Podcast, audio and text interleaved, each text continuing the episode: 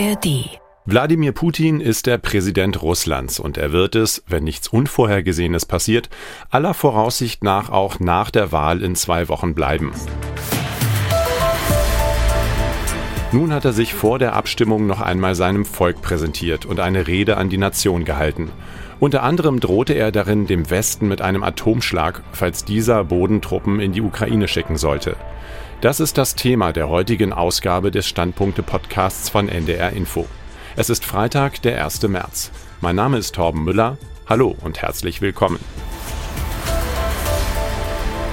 Maxim Kireev, Redakteur für internationale Politik bei Zeit Online, gibt im Zeit-Podcast Was jetzt nicht allzu viel auf Putins Drohungen.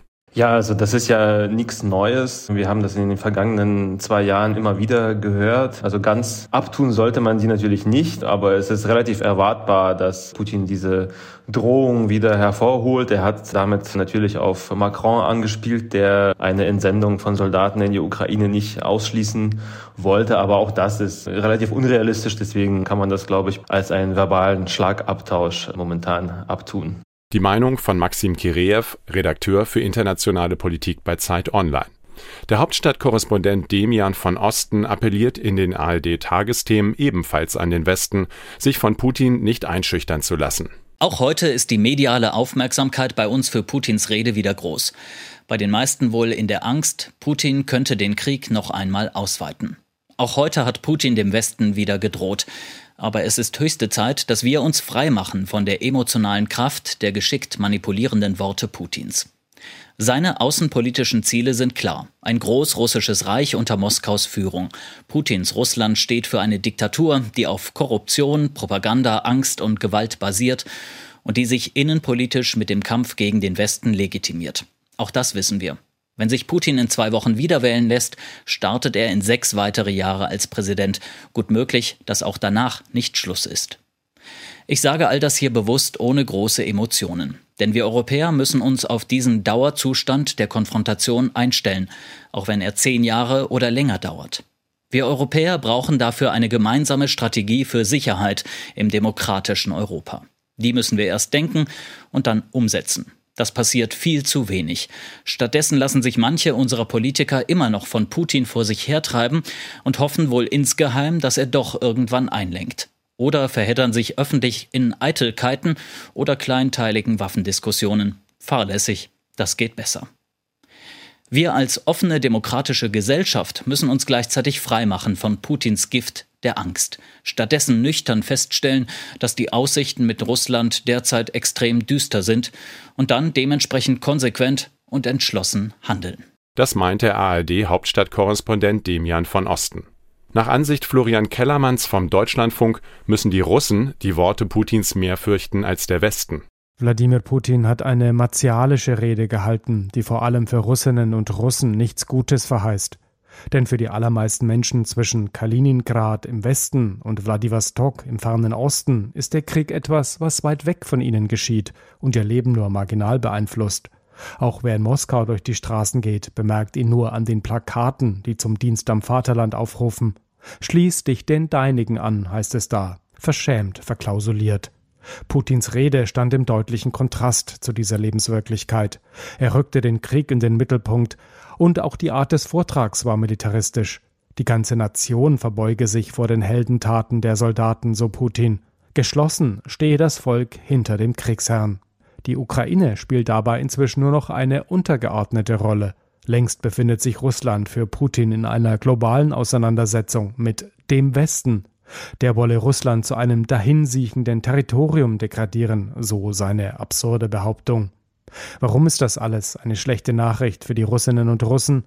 Weil ihr Präsident sie ganz offenbar auf immer größere Opfer vorbereitet, die sie für den Krieg bringen sollen. Nicht wenige Kommentatoren hatten eine andere Rede erwartet. Im März sind Präsidentschaftswahlen.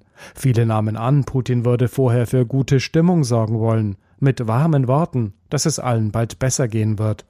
Es kam anders. Durch diese Rede ist eine neue Mobilmachung in Russland nach der Wahl wahrscheinlicher geworden. In diesen Kontext, dass Russland stärker werden müsse, rückte Putin auch seine Versprechen für die kommenden Jahre. Familien mit möglichst vielen Kindern sollten die Norm und vorrangig gefördert werden. Die Wirtschaft solle autark werden mit einer möglichst großen Industrieproduktion. Diese Botschaften sollten die Menschen in Russland hören, ob sie wollten oder nicht. Studenten, Beamte, Schüler wurden zusammengetrommelt, um die Rede auf großen Leinwänden anzusehen. In den großen Städten flimmerte Putin riesig von Reklamebildschirmen. Die Rede des Staatsoberhaupts war vor allem nach innen gerichtet. Es wäre deshalb falsch, aus den außenpolitischen Bemerkungen weitgehende Schlüsse zu ziehen. Russland könne NATO-Staaten angreifen, das sei doch nur Blödsinn, sagte Putin. Und zu möglichen westlichen Bodentruppen in der Ukraine, die der französische Präsident Macron ins Spiel gebracht hatte, erklärte er, Russland könne natürlich auch Ziele in NATO-Staaten treffen. Das klang wie eine Warnung an den Westen, es war aber in erster Linie etwas anderes. Putin versicherte so seinen Mitbürgern, dass er alles im Griff hat, dass keine Gefahr bestehe, der Krieg könne irgendwann auch vor ihrer Haustüre stattfinden. Und auch wenn das richtig ist, mit Ausnahme einiger Grenzregionen, die Folgen des Kriegs werden die Russinnen und Russen immer deutlicher spüren. So die Meinung von Florian Kellermann. Blicken wir noch kurz in die Zeitungen, in denen die Rede ebenfalls viel diskutiert wird. Der Kölner Stadtanzeiger sieht in der Aggressivität Putins vor allem eins Schwäche. Putins Rede ist ein Zeugnis von Angst und Größenwahn zugleich. Er zeigt, wie schnuppe ihm die Bemühungen von Kanzler Scholz sind, der von Russland angegriffenen Ukraine keine Taurus-Marschflugkörper zur Verteidigung zu liefern, damit sich der Kriegstreiber in Moskau nicht provoziert fühlt. Gelassen droht der Kreml-Chef mit russischen Waffen von einer Reichweite bis zu westlichem Territorium. Das ist die Sprache, die er spricht. Für einen Blick hinter seine Drohgebärden war seine Ansprache aber aufschlussreich. Putin hat offensichtlich panische Angst vor Unruhe in seinem Land und einem Machtverlust. Putin weiß, dass er in einer Demokratie nicht überleben würde, und deshalb führt er Krieg, und deshalb muss er ihn verlieren. Und das waren die NDR Info Standpunkte für heute. Eine neue Ausgabe gibt es morgen wieder und jederzeit auch im Abo, zum Beispiel in der ARD Audiothek. Einen entspannten Freitag wünscht Torben Müller.